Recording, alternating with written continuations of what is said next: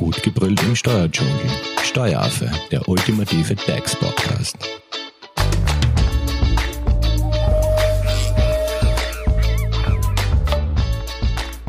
Hallo und herzlich willkommen beim Steueraffen. Wir hoffen, ihr hattet alle trotz der Corona-Krise schöne Ostern. Und natürlich waren wir auch fleißig und haben äh, für euch jetzt schon die nächste Podcast-Folge. Und zwar mit dem Schwerpunkt Corona-Krise und Vereine. Denn um die Ausbreitung des Coronavirus einzudämmen, arbeitet ja die österreichische Bundesregierung stets an neuen Maßnahmen. Laufend aktualisiert und erweitert sie eben die Förderungen und die Unterstützungspakete, aber wir stehen natürlich alle vor der Frage, welche Regelungen derzeit für Vereine gelten.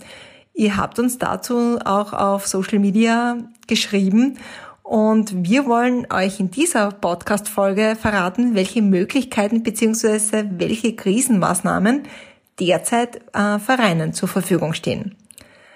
Und dazu befragt haben wir unseren Experten Stefan Steibel.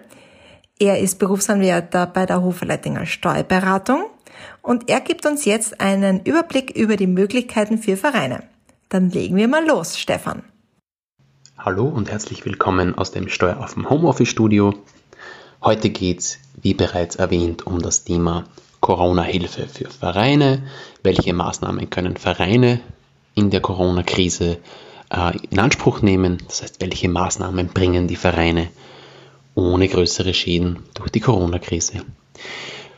Ich werde euch heute etwas zu den Mitarbeitern des Vereins erzählen, anschließend etwas über Liquiditätsengpässe, wie diese überwunden werden können und dann noch etwas über generelle finanzielle Unterstützungen.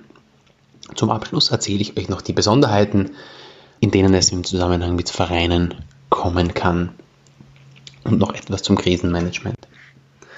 In den Medien, wie ihr, wie ihr wahrscheinlich wisst, sind die Förderungen und die Maßnahmen für Unternehmer bereits sehr publik. Für Vereine jedoch gibt es relativ wenige Maßnahmen, beziehungsweise sind diese nicht so laut kommuniziert worden wie die für Unternehmen. Jedoch gibt es von der Bundesregierung natürlich auch etwas für Vereine, die in Österreich sehr zahlreich vorhanden sind. Wenn beispielsweise Vereine Mitarbeiter haben, können diese natürlich auch das Corona-Kurzarbeitsmodell in Anspruch nehmen und so die AMS-Beihilfe erhalten.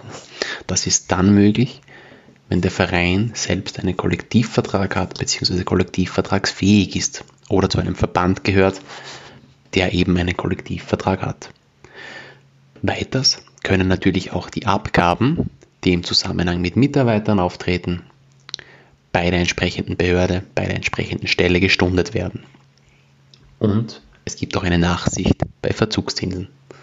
Das heißt, aufgrund der Stundung fallen keine Verzugszinsen an und es können die Beiträge wie Lohnabgaben, Kommunalsteuer, was auch immer gestundet werden.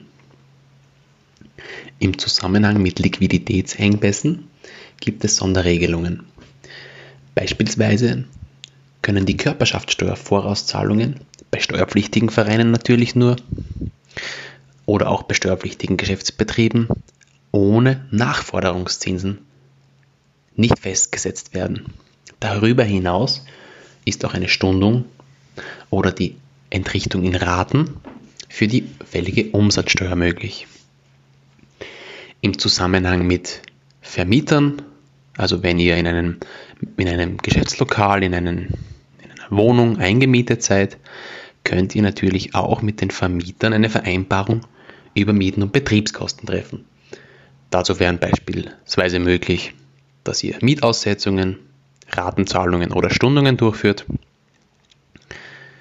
Es gibt jedoch keine Befreiung von der Mietzinsverpflichtung wegen des Covid-19-Viruses.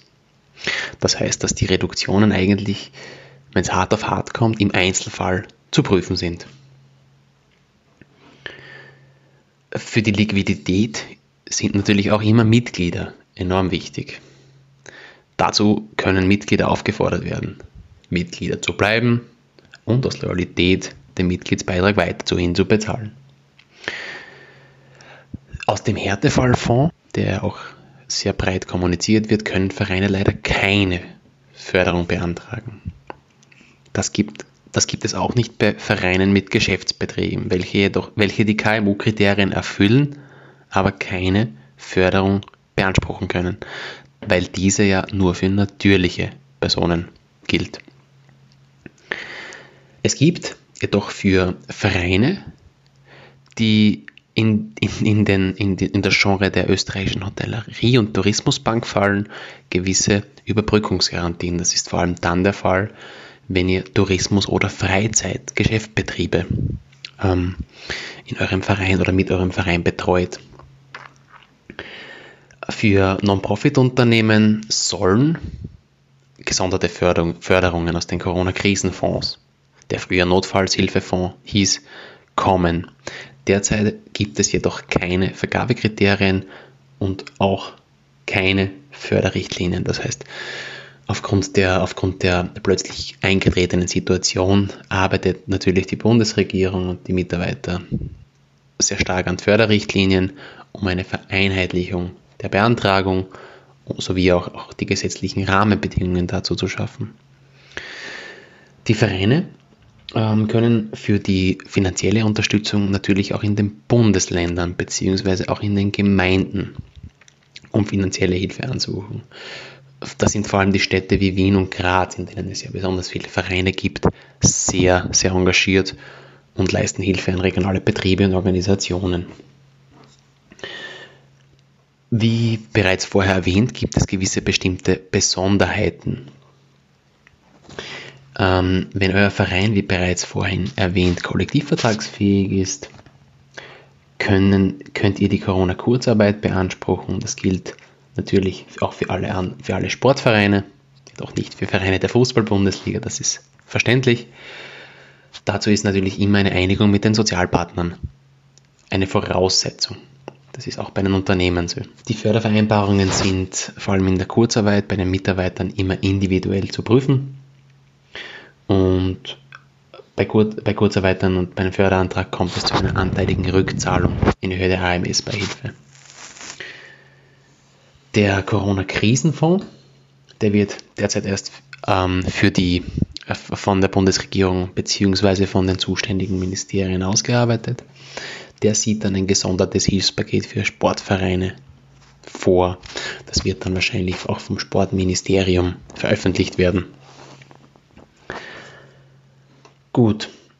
Für Sportvereine gibt es noch etwas, der steuerfreie Bezug, also diese, wenn, wenn eine Reisetätigkeit vorliegt, der ist aufgrund des Trainings, wenn man sich das jetzt vorstellt, Trainings können nicht abgehalten werden, ist auch dieser steuerfreie Bezug nicht zulässig, da es ja auch keine Reisetätigkeit des Trainers, der Trainerin gibt. Wichtig ist es, wenn es Heimtrainings gibt, das heißt, wenn der Trainer beispielsweise eine, eine Trainingseinheit zu Hause durchführt, dass diese wirklich dokumentiert wird und dann eben eine rückwirkende Auszahlung diese, diese, diesen, dieses steuerfreien Bezugs gibt.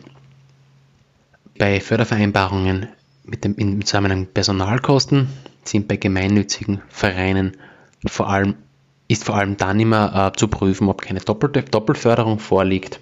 Das heißt, wenn von der einen Stelle ähm, ein Geld zu, für, die, für die Deckung der Personalkosten zur Verfügung gestellt wird, kann man natürlich nicht von einer anderen Stelle die Förderung für dieselben Kosten für dieselben Aufwendungen beziehen.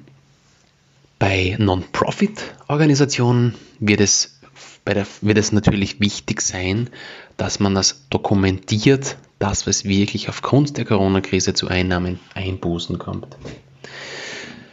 Ähm, dazu sind natürlich auch die individuellen Fördervereinbarungen oder die Subventionsverträge und, oder was auch immer, wie auch immer die Non-Profit-Organisationen zu ihren Einnahmen kommen, genau zu überprüfen.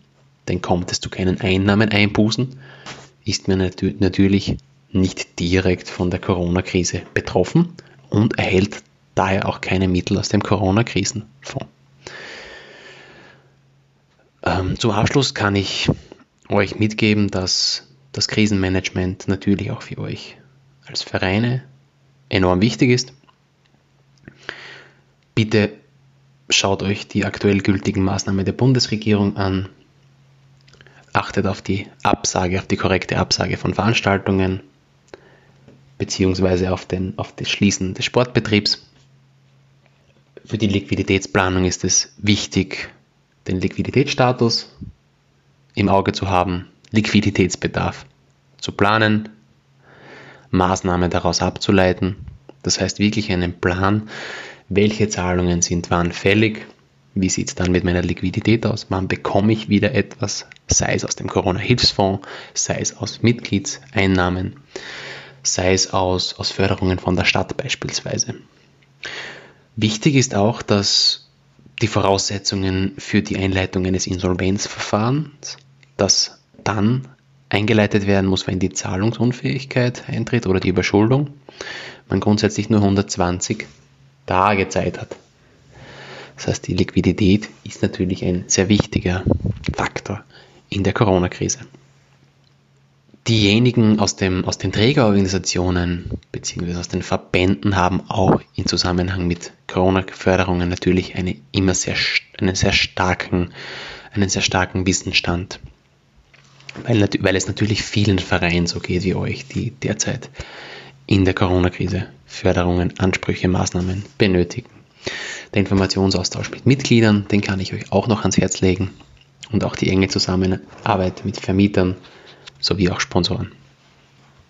Ich hoffe, ich konnte eure Fragen zum Thema Corona Zusammenhang mit Verein gut beantworten. Wenn es weitere Fragen gibt, könnt ihr mich gerne unter stefan.steibel.hoferleitinger.at erreichen oder auf unserer Homepage unter www.hoferleitinger.at euch die Neuigkeiten in zusammengefasster Form zu generellen Themen des Covid-19-Virus ansehen. Tschüss. Vielen Dank, Stefan, für deine gute Zusammenfassung. Ich hoffe, die betroffenen Vereine haben jetzt einen guten Überblick über ihre Möglichkeiten und alles dazu und weitere Neuigkeiten findet ihr auch im Corona Newsroom der Hoferleitinger Steuerberatung. Geht dazu einfach unter www.hoferleitinger.at slash Corona und dort seid ihr dann immer up to date. Sehr gerne möchte ich jetzt an dieser Stelle auch schon die nächste Podcast-Folge anteasern, die wir bereits in unserer Pipeline haben. So Trommelgewirr. Und zwar widmen wir uns dem Thema Sonderbetreuungszeit. Denn im Rahmen der Covid-19-Gesetze wurde die Möglichkeit einer bis zu dreiwöchigen Sonderbetreuungszeit für betreuungspflichtige Kinder und Behinderte geschaffen. Was das genau ist, wer sie in Anspruch nehmen kann und welche Vorteile die Sonderbetreuungszeit mit sich bringt, das verratet euch Jessica Gahamani-Hofer in der nächsten Podcast-Folge. Und damit ihr die keinesfalls verpasst, abonniert doch bitte unseren Podcast in eurer favorisierten Podcast-App und folgt uns natürlich auch auf Social Media. Ihr findet uns unter @steueraffe auf Facebook und auf Instagram. Hinterlasst uns bitte ein Like, schreibt in den Kommentaren, was euch so beschäftigt und wenn ihr Fragen habt oder Anregungen für die nächste Podcast-Folge, nur her damit. So, stay tuned. Vielen Dank fürs Zuhören, alles Gute und bitte gesund bleiben. Tschüss. Das war Steueraffe. Gut gebrüllt im Steuerdschungel. Jetzt abonnieren auf iTunes, Soundcloud und Spotify. Ihr wollt noch mehr zum Thema Steuern wissen? Dann geht auf www.steueraffe.at.